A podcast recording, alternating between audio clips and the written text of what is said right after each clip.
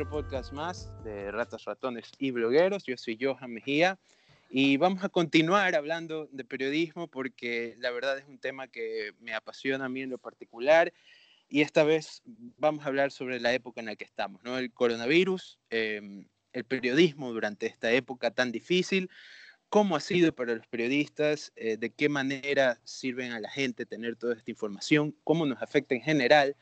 Y para eso, pues otra vez tengo un elenco estelar, por así decirlo, eh, en el podcast. Tengo el privilegio de presentar a Javier Letamendi. Primero que nada, hola Javier, ¿cómo estás?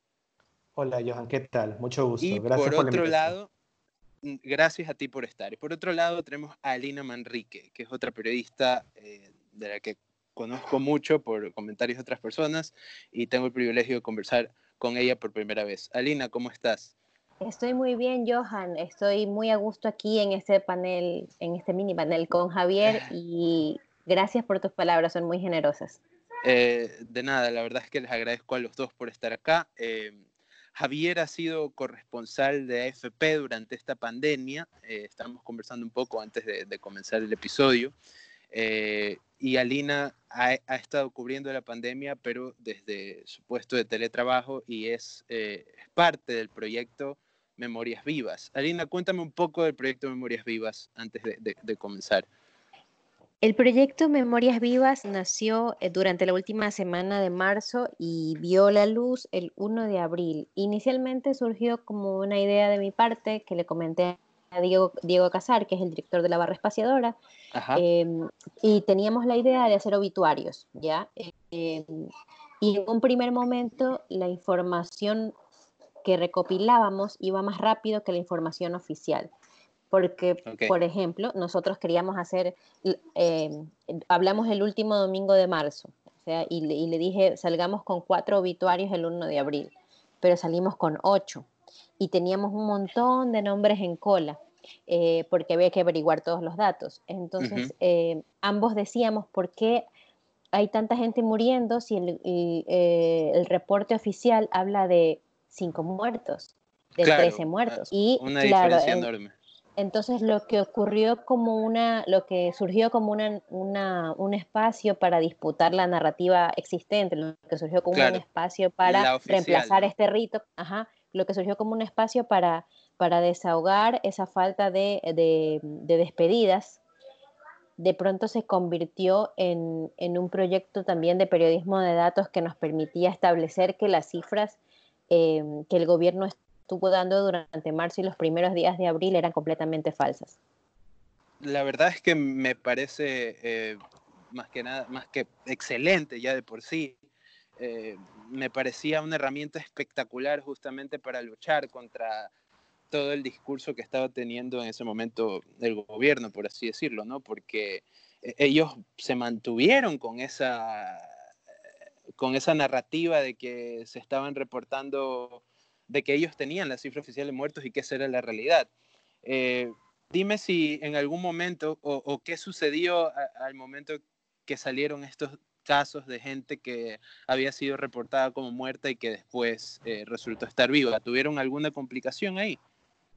Eh, no, realmente todavía no nos ha tocado. Eh, cuando surgió el primer caso de personas que habían sido reportadas como fallecidas y luego aparecieron vivas, enseguida buscamos nuestra base de datos que en este momento ya bordea los 800 nombres y no, no estaban allí. No sé si, ah. bueno, sí, afortunadamente, pero lo que sí em, nos ocurrió durante las primeras dos semanas em, de trabajo, digamos del 1 al 15 de abril, es que eh, aparecían estas personas que decían se, murió mi familiar, pero la causa de muerte es síndrome respiratorio, síndrome respiratorio, síndrome respiratorio. Entonces, como, como el gobierno no tenía la capacidad para hacerle pruebas a tanta gente, em, eh, había un evidente subregistro, ¿ya? Y entonces la gente aparentemente no se moría de coronavirus, sino de síndromes respiratorios, que era como sí, como, la causa, el eufemismo la causa oficial, sí, sí, sí, es verdad. De hecho, bueno, creo que gran mayoría de la gente que conozco perdió a alguien o algún conocido a causa del coronavirus y muchos de ellos tenían el mismo resultado oficial, entre comillas, ¿no? que era por eh, síndromes respiratorios. No sé si eso a la final a la gente le ayude a, llevar mejor el duelo, pero creo que debe ser complicado a la final quedarse con la duda de, si fue o no coronavirus. Quizás en, en, el abordaje de estas personas que como tú bien dices, Johan, eh, durante esos días todos conocíamos a alguien que, que había perdido a alguien. Ya como que te levantabas y decías, a ver, ¿quién? Dios mío, ahora se murió el papá, se murió la mamá, o se murió el abuelito o el hermano. Em, para nosotros el abordaje no era desde la muerte, entonces no investigábamos mucho. O sea, le preguntábamos o nos decían, no, la causa de muerte fue o no fue coronavirus. Pero nuestro abordaje, eh, y digo nuestro porque se fueron sumando de seguida varios periodistas hasta lograr un equipo de cinco personas. Eh, ahora están con cinco personas. Ahora estamos cinco periodistas con memorias vivas. Eh, porque queremos como que sea un, sea un memorial virtual, pero más nacional. Y en un primer momento estábamos muy enfocados en Guayaquil. En Guayaquil. Ajá. En todo caso, nuestro abordaje era más, más de contar la vida de las personas para que no sean un número, para que no sea un, número que escuchamos todos los días. La humanización de, las cifras, porque la verdad es que sí es deshumanizante escuchar que tratan a las personas como cifras, ¿no? Eh, que se hablaba con tanta ligereza de decir, bueno, pero solo tenemos X cantidad de muertos. Por supuesto. Nunca, nunca se abordó más de fondo. Eh, Javier, por, por, tu lado, cuéntame, eh, estábamos hablando un poco en la previa, pero ahora sí necesito saber cuál fue tu experiencia más dura ya que estuviste en la calle. Eh, me estabas hablando de tu experiencia en el barrio Nigeria, que ya de por sí es un sitio precarizado, de, difícil, eh, yo diría que hasta un poco olvidado por, por la gente en Guayaquil. ¿Cómo fue estar ahí durante esta época en particular? Eh, y sobre todo, ¿cómo hiciste para, para ir eh, sabiendo los riesgos? Eh, bueno, mira, eh, primero a mí me impactó mucho cuando me, llama, me llama AFP, te lo pongo como antecedente, y me convoca para que los ayude con las coberturas en Guayaquil, porque me dan una frase que yo ahí entiendo la dimensión de lo que estaba pasando en Guayaquil, que tampoco lo había entendido.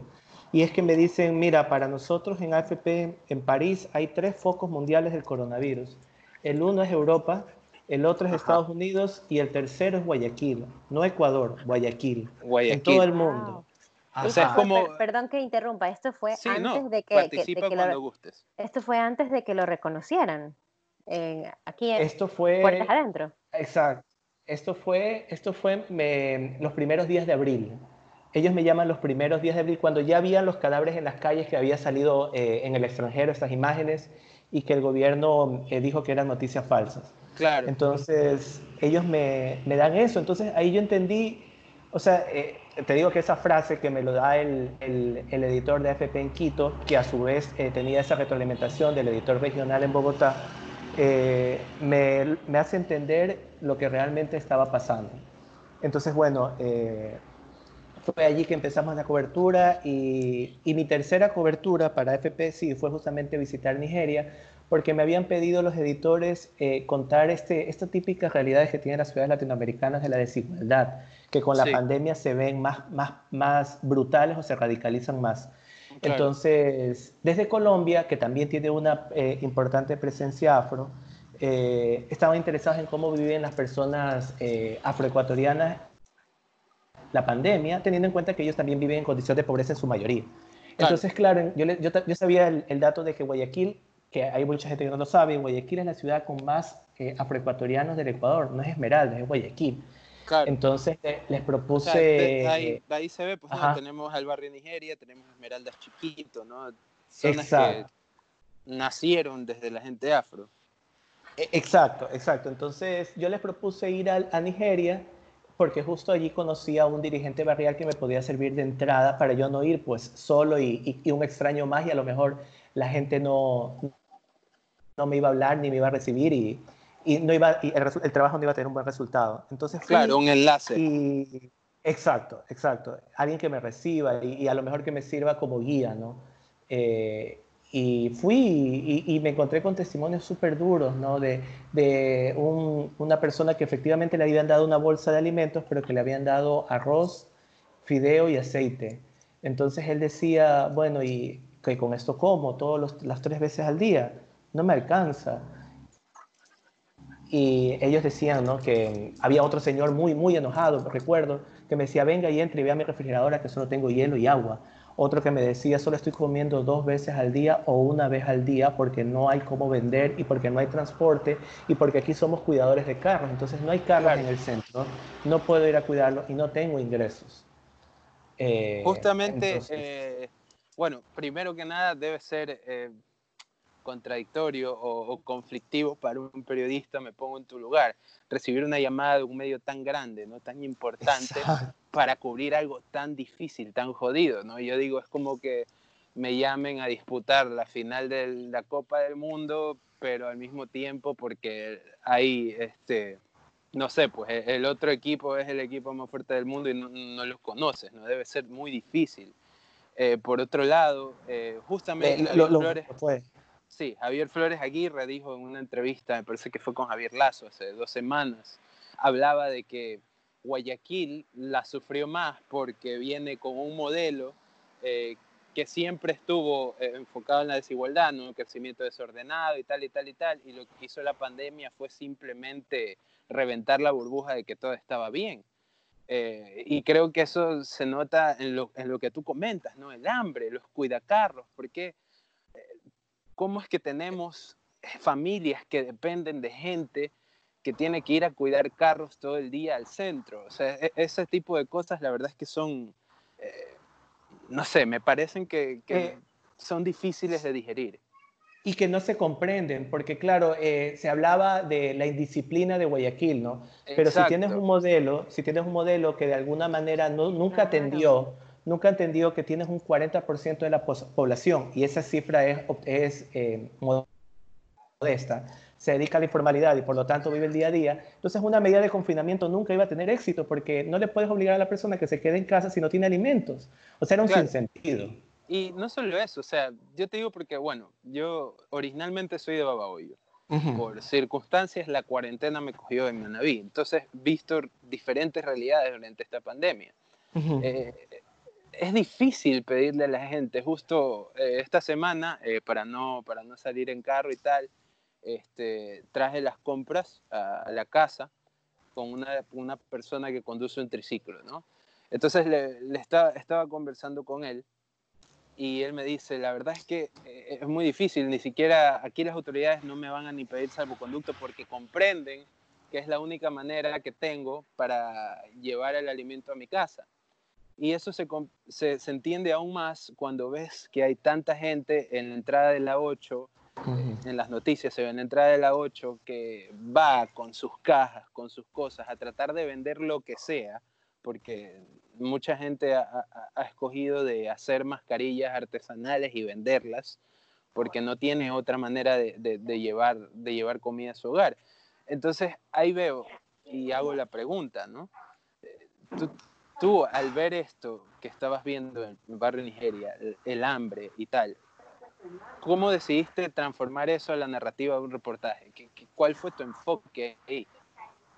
Eh, yo, yo, lo, eh, yo lo vi enseguida, ¿no? Porque hubo una frase de alguno de los testimonios que, que me ayudó mucho para construir la historia, fue de que él me dijo, nosotros aquí no tenemos coronavirus, no tenemos enfermos, lo que tenemos aquí es hambre.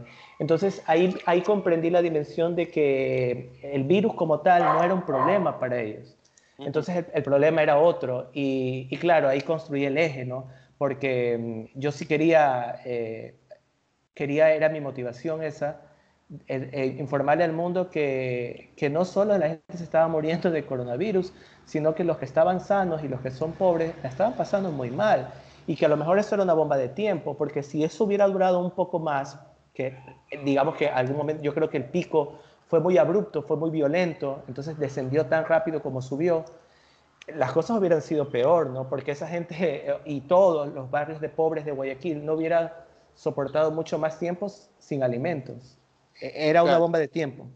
Eh, Alina, por tu lado, ¿qué, reacciones obtuviste por parte de, los familiares de la gente que está en los obituarios de Memoria Viva? Eh, ¿Cuál fue la reacción de ellos? Em, en un primer momento nosotros buscábamos a los familiares de las personas fallecidas y les preguntábamos, o a partir primero hacíamos una revisión de su huella digital, ¿no? De quiénes eran estas personas para encontrar a los familiares y amigos y les pedíamos que nos den una especie de microsemblanza, si se quiere, que nos digan qué es lo que más recordaban de ellos, etcétera. Y cuando ya se publicó el espacio, a partir del 1 de abril, nos empezaron a llegar eh, mensajes por WhatsApp o a nuestros buzones de correo que contenían semblanzas hechos por ellos mismos, de semblanzas larguísimas, como de dos o tres páginas de Word, porque eh, durante los primeros días y bueno ellos quieren un cierre ahora también, exacto e, el cierre el luto es necesario para procesar este esta para hacer estas despedidas como se debe, ¿ya? Y como se prohibieron los ritos de despedida habituales para evitar aglomeraciones, entonces la gente un poco se quedó con todo eso, con todo eso adentro, ¿no? Y, y los funerales suponen un homenaje colectivo para el que fallece un homenaje de la sociedad. Y cuando no tenemos ese espacio para vivir nuestro luto colectivo, es más probable que la gente reaccione respaldando a estas iniciativas que, les dan voz. Entonces, yo diría que las personas en, su mayoría respondieron súper bien. Eh, también porque les hablamos con mucho tacto y les dijimos no queremos saber detalles de cómo murieron, sino queremos em, explorar cómo vivieron, porque eso es lo más importante. Y además, nosotros somos lo que somos por cómo nos, ve, nos ven los otros.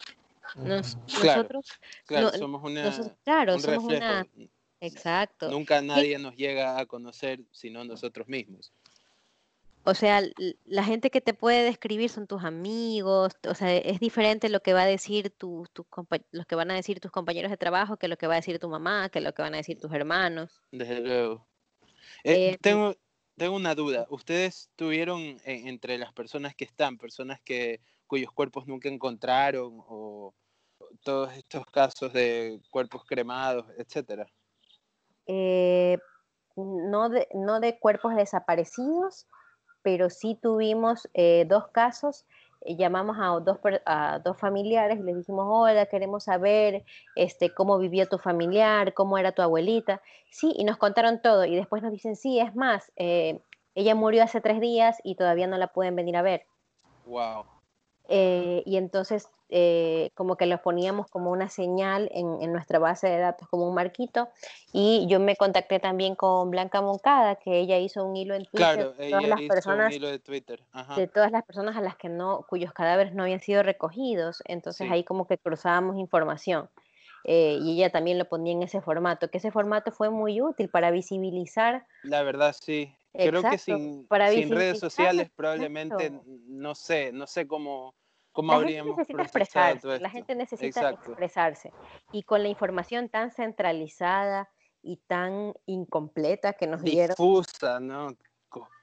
totalmente. Las redes sociales y estos espacios virtuales les permitieron un, y también el periodismo internacional, eh, retomando las palabras de Javier. Estos, estos como tres factores permitieron que la gente pudiera expresarse en momentos en que la información oficial, incluso la ausencia estatal, era muy notoria, porque eh, no sé si ustedes lo recuerdan, pero teníamos tres, tres funcionarios que daban cifras completamente diferentes. Sí, sí. Y a Jorge Guate de un número, y Viteri decía otro número, y María Paula Romo decía otro número. Entonces, era como la gente, nadie entiende quién está a cargo. ¿Quién está a cargo en un momento así? Nadie estaba a cargo de nada, porque creo que incluso en la, en la entrevista, en la bueno, la tan polémica entrevista que tuvo con CNN Juan Sebastián Roldán con Del Rincón. Eh, él le hace, ah no, fue con Cintia Viteri, perdón. Él le pregunta a Cintia Viteri, ¿a quién tiene que ir la gente que quiere saber dónde está su familiar fallecido? Y ella nunca lanza el nombre de Jorge Water, algo que me pareció sumamente curioso porque ya hasta a ese día ya se sabía que él era el encargado de, de resolver e, e, esa duda. Entonces me parece que había una desconexión total de toda la gente, ¿no? De toda sí, aunque, cargo. Vamos, yo no sé si recoger no, no quiero defenderla, me parece que tuvo un, un inicio desastroso. Este, y que el, modelo no es exitoso definitivamente. Sí, Y, que, y que el modelo no es exitoso, pero eh, recoger fallecidos. Pero hay que decir todo, hay que decir todo. Recoger fallecidos, ¿es competencia del municipio o no? No. No, ¿verdad? No lo es, no? lo es. pero lamentablemente estábamos en un momento inusual donde todos tenían que ver de qué manera resolver. Y creo que eh, eh, el hecho de no querer organizarse para eso o de simplemente decir que no era su rol, por ahí demuestra que no, tampoco tenía como que mucha, mucho recurso para hacerlo. Me parece a mí, obviamente estoy hablando de, mi subjetividad. Sí, o sea, pero yo creo que es tan grave, no, no sé, es más grave la, ausencia estatal. Por supuesto, también eso una desde luego. desastrosa acción municipal, sí, pero, pero eh, no sé, siento que el gobierno nos falló, Em, y, también, por supuesto, los gobiernos locales. Sí, desde luego. Hay otra declaración que también fue la de Carlos Luis Morales, que me parece que también fue en CNN, eh, donde él dice ah. que el presidente nunca, nunca llamó a las prefecturas, que eso me parece gravísimo, ¿no? ¿Cómo no, cómo no te organizas con gente que está ahí esperando la llamada a ver qué hacer. Por, eh, allí leí, y también porque estás esperando la llamada, por allí leí que se ha demostrado que las prefecturas no, no tienen realmente un, como un norte. Yo pensaba antes de esta pandemia que las prefecturas se ocupaban del, especialmente de las zonas rurales. Claro, eso se supone que debe ser el trabajo. Pero no, se, pero no se ha visto una acción real en cuanto a prefecturas. Lo que pasa es que también es muy difícil eh, conocer el impacto que tienen realmente las prefecturas durante una emergencia. Eh, yo te diría, por experiencia personal, que, eh, que mi mamá trabaja en una prefectura, que el trabajo que se hace, el poner carreteras, el tratar de hacer caminos vecinales y todo eso es demasiado tortuoso y no se cubre con demasía. Y creo que eso también ayuda a tener esa percepción pero por otro lado sí me parece que ha sido muy pobre el hecho de que ningún prefecto haya salido o que por otro lado hayan prefectos que hayan tenido escándalos de corrupción en plena, en plena pandemia. Eh, ¿Sabes, ¿Sabes qué pasó? Que, que hubo una, una, una, colega, y es verdad lo que ella decía, de que el quédate en casa fue literalmente quédate en casa, o sea, quédate a tu suerte en casa Claro. Porque hubo un abandono de toda la estructura del Estado, ¿no? desde el gobierno local hasta el gobierno nacional. Entonces, la gente. Decía ausencia, pero, la palabra de Javier es como más precisa: abandono. Sí. la, la, la, la, gente que se enfermó y la gente que tuvo familiares enfermos, que Guayaquil fueron muchísimos, eh, la pasó muy mal muy mal porque no había hospitales, no había farmacias, no había oxígeno. Le cerraban a su suerte los hospitales, era terrible. Eh, eh, exacto, ni privado ni público. O sea, era un abandono brutal. No, no hubo nunca ningún tipo de asistencia, al menos durante los primeros 15, 20 días tal vez. Que fue, o sea, que 20 días no, no haya existido una respuesta, te habla mucho de, de cómo estamos, ¿no? Como, como Estado. Eh, Exacto. Tengo una pregunta ahora entrando ya a lo que significó para ustedes y, todo, toda la, cobertura mediática que hemos tenido. ¿Hasta qué punto eh, un periodista puede ser estrictamente profesional en estos momentos de crisis? ¿Qué, es lo que se debe esperar de un periodista cuando va a cubrir algo que prácticamente es como ir a cubrir una zona de guerra? Eh, mire, yo tuve una, mi experiencia es que, a ver, esta es la primera vez que yo colaboraba para un medio internacional y he estado durante toda mi vida profesional en distintos medios y eh, siempre que hacía mi cobertura me preocupaba de algo que se me convirtió como un mantra, la oficialidad. O sea, siempre que hacía una historia, cotejarla con la oficialidad. Pero cuando pasó esto y cuando me llama FP para que colabore con ellos, ellos no le dan tanta importancia a la oficialidad, sino a la historia humana y le depositan un grado de confianza muchísimo al testimonio. Entonces, esa, esa apertura me permitió conocer muchísimo más el drama humano que cada persona en su universo vivía, ¿no? Entonces, sin, sin decirte que yo, o sea, cuando yo, a ver, antes de que salga, eh, a lo mejor yo decía, mm, hay un poco de exageración, eh, mm, es un poco de fake news, eh, hay mucha desinformación en redes, pero cuando salgo y cuando veo en el hospital de los Ceibos la caravana de ataúdes, que literalmente nunca había visto algo así, ¿no? Carros y carros y carros con ataúdes en el, en el techo, esperando sacar al muerto entendí, que entendí el nivel de mortandad, ¿no? no era una exageración que la muerte literalmente estaba en la calle. Entonces, eso me sirvió para depositarle confianza en cada una de las personas con las que hablaba eh, y, darles un grado de confianza y que su historia se pueda conocer, ¿no? Porque a lo mejor su historia era muy representativa de lo que le pasaba a muchísimos otros. Y, y eso fue, creo que yo, el, eje de esta cobertura durante estos tiempos, ¿no? El testimonio, la historia eh, de la persona de a pie, de la que está endeudada, de la que perdió a alguien, de la que eh, está enferma incluso, o de la que pasó hambre, o de la que pasa hambre. Entonces, eh, creo que esa es una fortaleza, al menos a mí me sirvió muchísimo para, para comprender esto que en periodismo llamamos la historia, ¿no? Que, que, sirve como reflejo de una gran problemática. Por, ejemplo, Alina, lo que hicieron ahí, en Memoria Viva, eso es mucho de lo que dice Javier, ¿no? La historia de cada persona. ¿Cómo llegaron al punto de decir, bueno, no vamos a hacer eh, algo que solo refleje quién murió, sino que vamos a contar una historia de quiénes fueron estas personas? ¿Cómo llegaron a ese punto?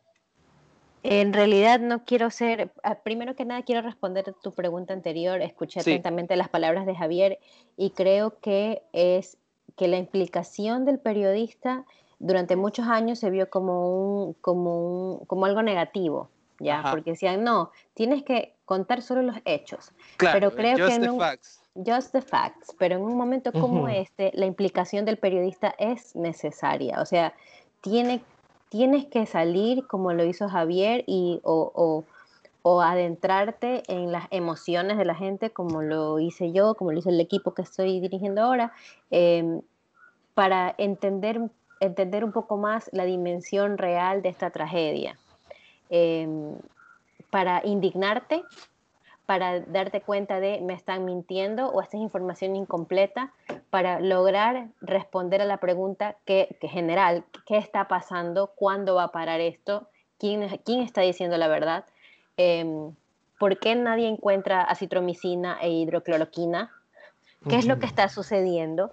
Entonces tienes que hacerte estas preguntas y, e intentar buscar la verdad, tienes que implicarte, implicarte emocionalmente. Yo em, me encanta que Javier haya contado que, cuando, que habló con gente, que la gente le mostró el refrigerador y que él pudo... O sea, y fuertísimo eso de que solo tengo agua y hielo. Sí. Sí, Entonces, fue duro. Me, me, imagino que ver eso como, como que te hace reflexionar en, en, en el otro, te hace pensar en el otro, en el otro que normalmente no está visibilizado en, en los medios tradicionales. Em, y aquí voy eh, como enlazando con, con Memorias Vivas, ¿de quién, o sea, antes de esta pandemia, ¿de quién salían los obituarios en los medios tradicionales? De los famosos, de la gente famosa, de los ricos de la gente que podía pagar un espacio también. Exacto, muy bien. Pero ahora, eh, eh, con Memorias Vivas, hacemos obituarios de todos, de payasos, de empresarios, de pobres, de ricos. Hacemos microobituarios de todos. Y cuando hablo de implicación, quisiera mencionar que he llegado a pensar, si yo muero, ¿quién, quién podría ser mi obituario de manera más precisa? ¿Quién podría, gran pregunta. ¿Quién podría describirme em, de manera que los demás se enteren cómo fue mi vida? Entonces sí hay mucha implicación emocional en lo que hacemos. Y respondiendo a tu segunda pregunta de cómo llegamos a esta, a esta reflexión, te cuento que em, cuando falleció el, el, ex coordinador de noticias de Coavisa, Víctor Peña. Sí, que lo conocí. claro, Víctor, en serio, un tipazo. Sí, yo trabajé en Coavisa un tiempo y era uno de los mejores compañeros que estaban ahí, al menos. Él estaba en deportes en ese tiempo, un tipazo. ¿Verdad que sí? Sí. Él, sí, él, él, vivía enamorado de su mujer, todo el tiempo decía, sí, mi esposa es, mi esposa esto. Este, hablaba con mucho cariño de sus hijos, un hombre muy familiar eh, muy caballero, muy trabajador, siempre estaba con, bueno, en, fin, podría quedarme toda la tarde hablando. podríamos hablar un episodio entero sobre Víctor Hugo, la verdad es que sí, una gran persona. El día que falleció, bueno, nos enteramos porque me lo contó gente de Ecuavisa, porque yo también trabajé en Ecuavisa, y este, al día siguiente, o no recuerdo si fue en el boletín de las 5, me parece que fue al día siguiente, dijeron, bueno, hoy los, los fallecidos van de 13 a 14. Y me puse a pensar en cuando, cuando me toque a mí o cuando le toque a uno de los míos, también van a ser un número. No debería ser así. No. No, debería ser así. Entonces, así es como surge el, el proyecto que denota una implicación.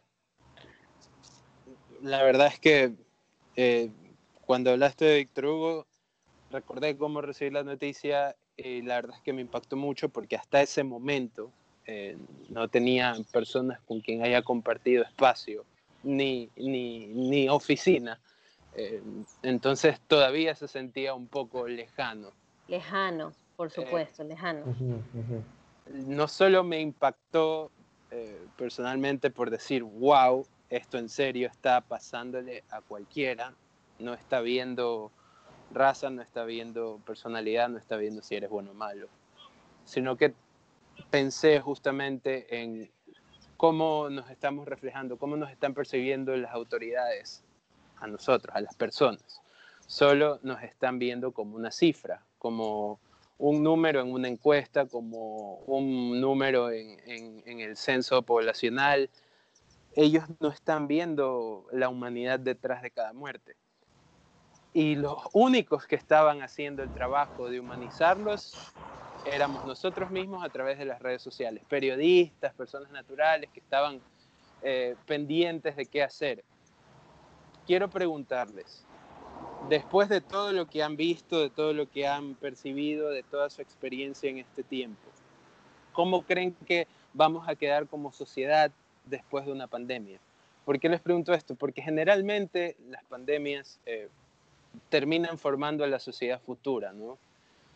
Pero a nosotros como ecuatorianos, que e, esta generación, ¿no? la, que sigue viva ahora, no ha vivido algo como esto, porque por más doloroso que haya sido el terremoto del 2016, creo que hasta eso le queda un poco corto a lo que estamos pasando ahora. ¿Cómo creen que nos va a dejar? ¿Qué, qué cosas vamos a hacer de quién más? ¿Cuál va a ser la diferencia o vamos a seguir iguales? Yo tengo eh, dos respuestas, una optimista y otra pesimista. voy, A empezar, voy a empezar con la pesimista. Ah, antes, de ayer, antes de ayer hice una entrevista, le hice una entrevista a un médico y le preguntaba acerca de si cree que ahora la sociedad lo va a valorar de una mejor manera, porque ellos han sido vistos en estos últimos meses como los héroes, sí. ¿verdad? y que se han percibido... Hasta cierto punto sí reciben aplausos y no y Exacto. Todo, pero Entonces, piden, un aumento de salario y... ¿Y sabes lo que me respondió? Sí. ¿Sabes lo que me respondió? Me dijo, mira, la gente en Ecuador no tiene memoria. Los aplausos son efímeros. Estoy segurísimo de que después de un tiempo la gente volverá a decirnos, sí, por mi tragas, por mis impuestos comes y cosas por el estilo. Y me quedó. siga pasando eso, sí. Me quedó, me quedó rondando en, la cabeza eso, eh, porque eh, ahora te voy a dar mi respuesta optimista. Ajá.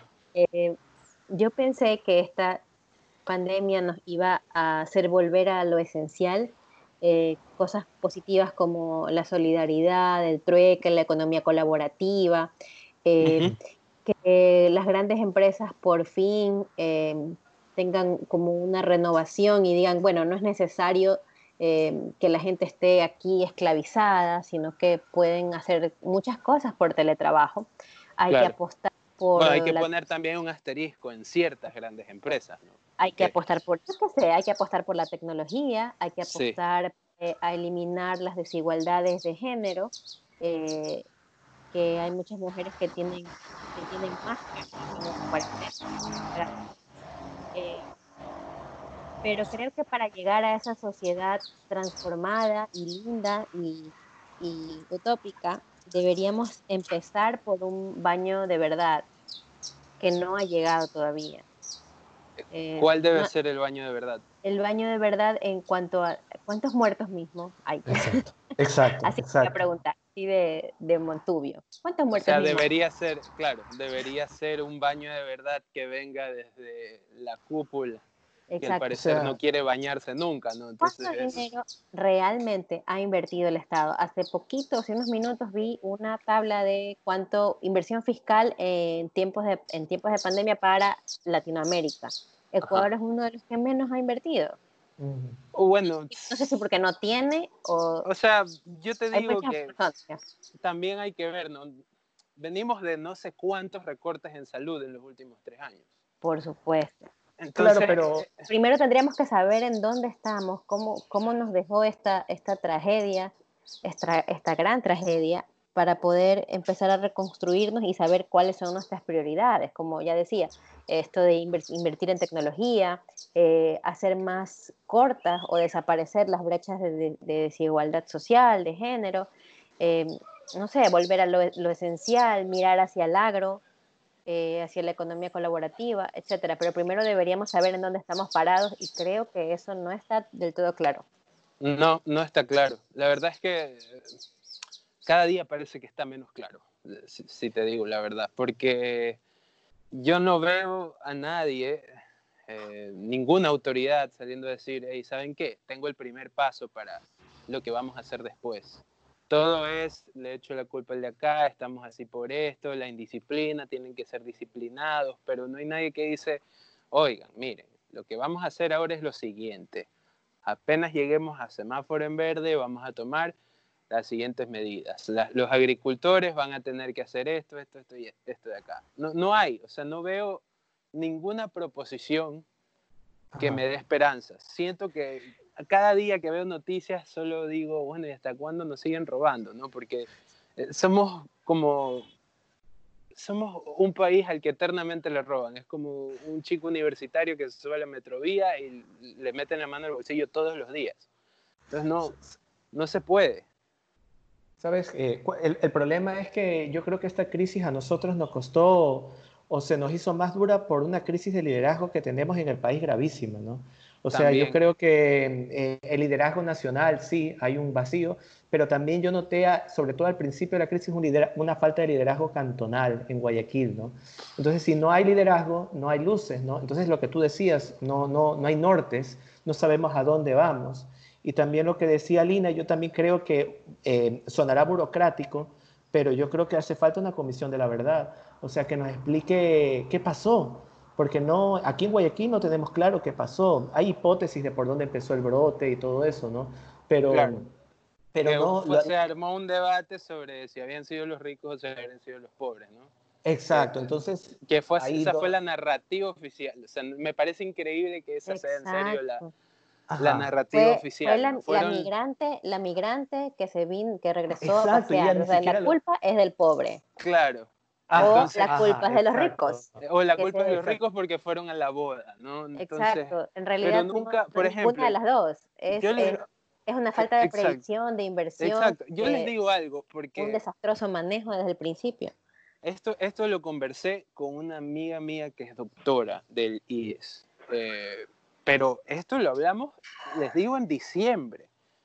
Eh, en diciembre ella eh, eh, vive en Manaví, un hospital de acá. Entonces ella me dice, Johan, la verdad es que esta cosa del coronavirus ya está acá, me dice. Y yo le digo, mm. ¿por qué llegas a eso? Yo la trato de calmar porque ella siempre sabe lanzar sus bombas y yo le digo, hey, pero tranquila, capaz no, no están así. Me dice, el papá de una amiga de ella que trabaja con la corporación china que se, encarga, que se encargaba en ese momento, no sé en qué estado estará, con la reconstrucción de muchos edificios acá, este, tuvo una enfermedad respiratoria se lo tuvieron que llevar a otro país y falleció.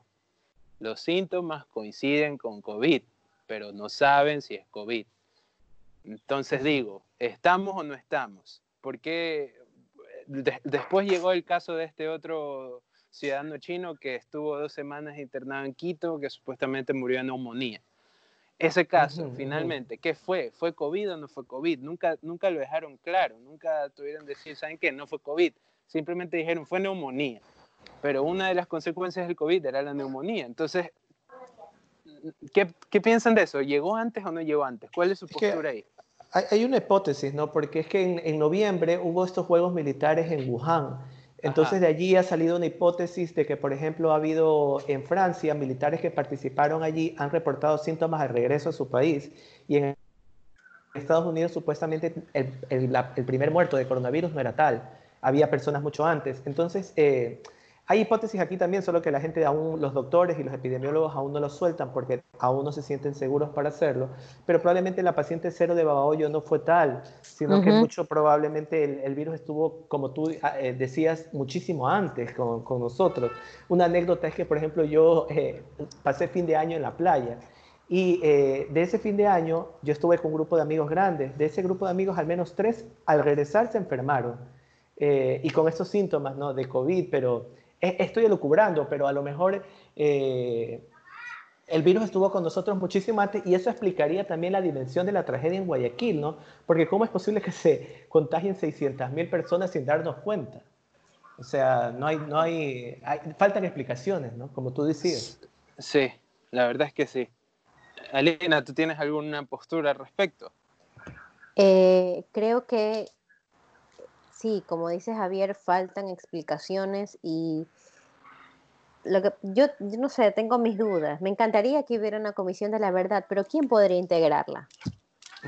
Justo les tenía esa pregunta. ¿Quién puede integrar la Comisión de la Verdad en un país que está atado de mentirosos? Para que nos explique qué pasó, porque eh, finalmente ahora nos quieren meter el discurso de la reactivación. Claro.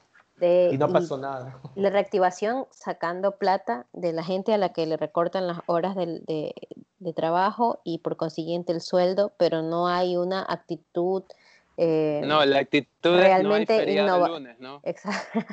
Eh, no hay, no hay una, y no hay un plan a largo plazo. No hay un plan no hay a nada, largo plazo. No hay nada, no hay absolutamente nada. Es todo improvisación, al parecer. De hecho, no hay nada de miremos a la agricultura, nada de este, el turismo local. Es como medidas parche todo el tiempo. Es como eso ha sido una constante y, y nos está pasando la, la factura. Bueno, incluso eh, ayer no sé si vieron la entrevista de la entrevista de, Lenín Moreno con los periodistas ah. que lo acompañaron. La verdad es eh, una vergüenza, ¿no? Sí, y no, no hubo soluciones a largo plazo, no hubo propuestas a largo plazo. De hecho, estuvo como, como ya, ya me quiero ir, o sea, esa es Ajá, da esa siempre. Ya por ya poco más y me encantaría que me reemplazara a alguien porque no me puedo hacer cargo de esto.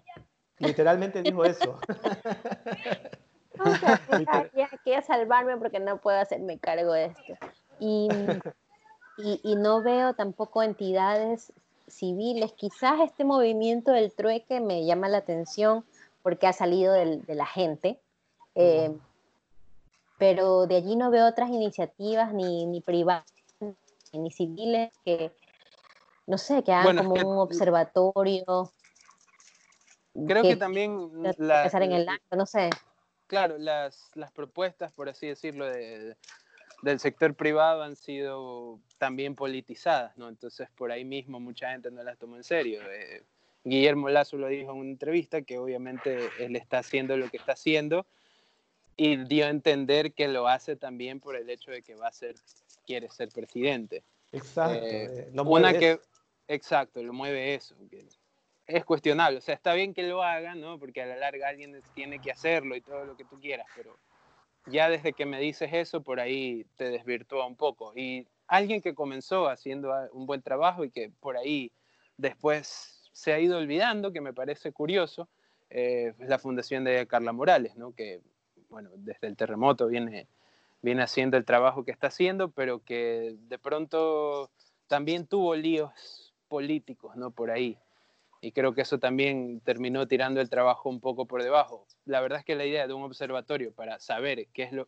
que en verdad está pasando es una idea maravillosa. Lástima por ahí que no estamos en el, en el país donde eso se puede ejecutar eh, de manera correcta. Eh, ya para, para, ir cerrando, quiero preguntarles qué piensan de lo que viene, ¿no? ¿Qué, ¿Qué hacemos ahora periodísticamente? Después de esto de aquí, no, obviamente no vamos a volver a la normalidad de siempre. Eh, creo que nosotros como periodistas aquí en Ecuador ya hemos desmitificado la, la objetividad y todo lo demás. la pandemia nos, nos, ha vuelto más humanos, por así decirlo. ¿Cuál, ¿Cuál cree que sea el siguiente paso hablando de los medios en general? Bueno, yo creo que los medios eh, van a pasar por una crisis muy grave, ¿no? Eh, los medios tradicionales de despidos masivos también, ¿no? Eh, a eso iba, a eso iba, a eso iba, o sea, medios con menos personal, con más necesidades de información, pero ¿cómo enfrentas eso si tienes menos personal? No, no me lo explico. Entonces quiere decir que la cobertura, la calidad de la información que ofrece se va a ver disminuida, ¿no? Y ahí quien pierde es el ciudadano, que a lo mejor no va a tener información a ver, eh, cuando, para serte real, si, e, si un medio pierde a la mitad de su plantilla de periodistas, ¿qué, qué hace el periodista, el periodista? Tiene que confiar en lo que le dice el comunicador o el relacionista pública que le mande el empaquetado, el video y el texto. Sí es. Sí. Entonces, entonces, claro, porque a lo mejor ese periodista que antes podía hacer la cobertura, ya no, pues está en su casa y recibe los boletines de estas personas y los empaca y se quedó solo con la visión institucional o desde la oficialidad. Entonces el contraste, el mirar ángulos, el ver la historia se quedó. Y por lo tanto la gente se queda sin, sin ese servicio que antes lo tenía por, por descontar. Eso en el caso de los medios tradicionales, pero también esta crisis es una oportunidad, ¿no? Claro. Por ejemplo, sí, este, para el periodismo colaborativo. para, el, periodista en particular, ¿no? Los periodistas que han logrado convertirse de alguna manera en su propio medio de comunicación. Periodistas que han... Exacto. Exactamente. Sí, pero también tenemos que, también tenemos que comer. Claro, claro. Eh, y a mí, a mí me preocupa eso, o sea, yo, yo lo hago con mucho cariño, con mucho espíritu de investigación, pero de todas formas, de todas formas hay que, hay que saber cómo vamos a sostener la actividad periodística. Sí, desde luego. Eh, justo en el episodio que hablamos con de la objetividad con María Sol Borja, que estuvo acá, ella nos hablaba de, de cómo ellos están enfrentando el hecho, porque ellos tienen una, digamos, una política muy marcada en su, en su medio, en GK, que es nunca jamás en la vida, ni así se caiga el cielo, recibir dinero del gobierno. ¿no? no porque no les hayan ofrecido, sino porque ellos no quieren recibir. Entonces ella decía que la respuesta ante la falta de, de ingresos que puedan llegar a tener era tener socios estratégicos que ayuden a financiar el medio. obviamente ahí surgen otro tipo de preguntas que debatimos ese día sobre eh, cómo eso influye a lo que finalmente entregas periodísticamente, pero creo que es una respuesta muy buena a lo que, a lo que se debería hacer. No, sé qué piensan ustedes. Eh, sí, o sea, por ejemplo, yo te, digo eso por, por, lo que decía Lina, tenemos que comer. A mí me pasa ahora, en, y me pasó en octubre y me pasa ahora, es que cada vez, todos mis grupos de WhatsApp, siempre llega alguien que escribe, oye Javier, esto es cierto. Y es un, es un post de, alguna, de algo de Facebook o de Twitter, ¿no?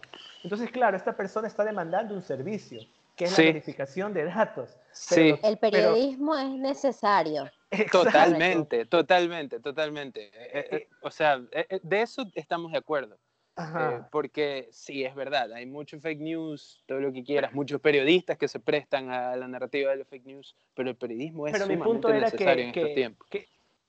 pero el problema es que la gente no lo ve necesario porque lo da por seguro, lo da por descontado, ¿no? Porque cree, que, porque cree que tiene Facebook y Twitter, se puede informar. Entonces, como no lo valora, no está dispuesto a pagar por eso.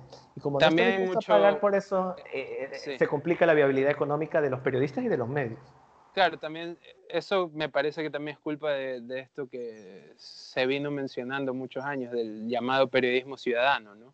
Se le dio tanta cabida al periodismo ciudadano que de pronto el periodista regular, el que se preparó y todo lo demás, lo dieron como parte del periodismo ciudadano, no, le dan la legitimidad que necesita, eh, me parece a mí.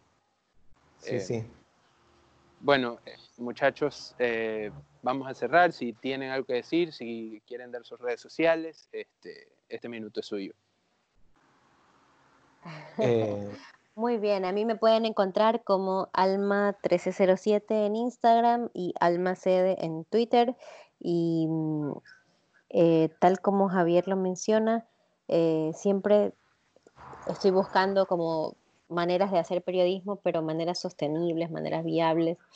Eh, no he perdido las ganas de, buscar la verdad, que creo que es lo que nos mueve a todos los que estamos en este panel. Y realmente me llevo de aquí muchas ideas interesantes que espero que se hagan realidad por el bien de todos, como la del, la del Observatorio o Comisión de la Verdad, para por fin qué fue lo que nos pasó como sociedad eh, durante estos dos últimos meses. Excelente. Eh, bueno, yo eh, me encuentro en, Twitter como arroba Javier Letamendi, Javier con X. y nada, yo, yo quiero más vale ser un poco optimista, ¿no? me parece que sí, necesitamos una explicación y creo que mm, quiero creer, ¿no? Porque si no, me deprimo y ya no puedo salir, porque estaré deprimido. Claro. Pero, pero sí, pero, sí pero sí quiero creer que, que, sí podemos nosotros como ecuatorianos explicarnos eh, qué fue lo que pasó. Creo que a, nivel de profesionales médicos hay, hay, hay, investigadores aquí en la academia, eh, eh, personal médico que estuvo al pie, que está al pie todavía, y que podría darnos una explicación y una explicación técnica sin la mirada política, sin la contaminación política, porque los pueblos que no conocen su historia están condenados a repetirle. Guayaquil es una ciudad que ha sufrido pandemias a lo largo de su historia. Esta no es la primera, probablemente es la más grave, sí, eh, pero, pero si no, no, no aprendemos la lección y si seguimos fortaleciendo los cinturones de pobreza de Guayaquil, si seguimos fortaleciendo la informalidad, si barremos con los pocos árboles que quedan, eh, no, hoy fue la pandemia del coronavirus, pero mañana va a ser el cambio climático. Entonces, Totalmente. Eh, hay que seguir, ¿no? Y hay que tomar la lección y aprovechar la lección de la historia que nos ha costado 10.000 muertos, ¿no? No deberían ser en vano. No deberían ser en vano. Eh, a Guayaquil a veces se olvida que está, que tiene ahí un, un estero salado que está a dos metros sobre el nivel del mar, ¿no? Este, bueno, a todos los que nos han escuchado, la verdad, muchas gracias. Seguimos recibiendo sus mensajes. Síganos en arroba ratonesblog en Twitter. Sigan nuestra página, ratasratonesybloggeros.com. Nos encontrarán en Facebook también. Pueden seguirme en Twitter, arroba, guion bajo Johan, guion bajo. Eh, van a escuchar este podcast en Spotify y en la aplicación de podcast de Apple. Muchas gracias y nos escuchamos en la siguiente edición. Chao.